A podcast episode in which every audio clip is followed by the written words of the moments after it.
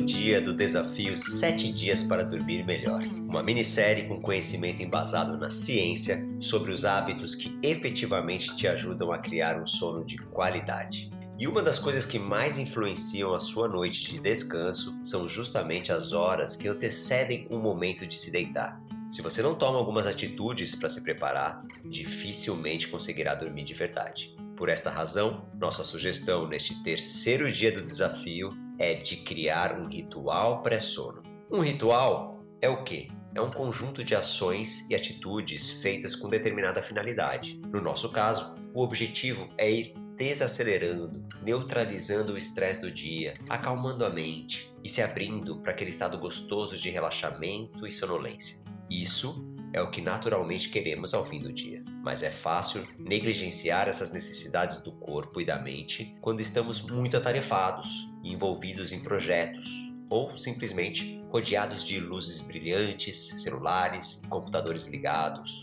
muitos ruídos, o tipo de coisa comum no mundo atual. Por isso, um ritual é tão importante. Através dele, criamos a atmosfera ideal que vai permitir ao corpo adentrar o sono profundo e regenerador.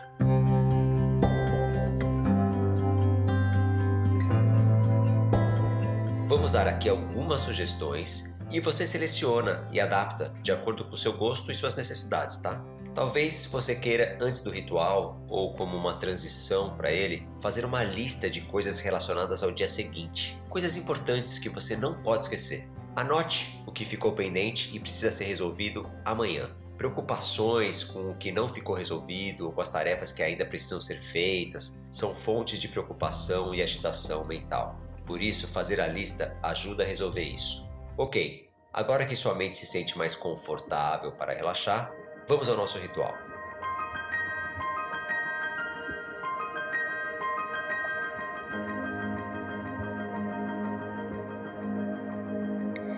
Dois elementos de grande importância são a luz e o som. Sendo assim, o ambiente adequado para um ritual pré-sono é aquele com luz branda, amarelada ou até mesmo avermelhada, sem o uso de telas. O ambiente também deve estar silencioso ou uma música relaxante. Também existem sons que transmitem calma e tranquilidade, como o som do mar, dos grilos ou da chuva. Neste ambiente, você pode tomar um chá com alguma das ervas que citamos no episódio anterior, enquanto lê um livro de tema leve, nada que vá ocupar ou ativar muito a sua mente. Você pode também tomar um banho quente, que ajuda o corpo a relaxar e se sentir mais sonolento algum tipo de prática meditativa relaxante que envolva respiração e alongamentos suaves pode ser excelente, pois ajudam a esvaziar a mente, desbloquear as tensões e eliminar o estresse. Você pode incluir uma prática muito especial que é agradecer pelas coisas que te fazem feliz.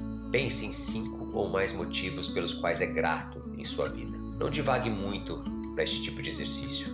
Podemos nos sentir gratos por praticamente qualquer coisa desde a presença dos filhos, cônjuge e familiares, até o simples fato de estarmos respirando, de sabermos escrever, de termos uma casa, acesso à tecnologia, enfim. Conforme a prática vai sendo feita, a lista aumenta naturalmente. Nada melhor do que finalizar o dia agradecendo. Tudo isso é muito simples, mas é muito poderoso também. Experimente algumas dessas sugestões e perceba os resultados. E não esqueça de controlar sua ingestão de cafeína e colocar o alarme pré-sono, como falamos nos episódios anteriores. Espero que hoje à noite, antes de dormir, você se sinta mais leve e com muitos motivos para agradecer antes de pegar no sono. Durma bem, nos encontramos amanhã novamente.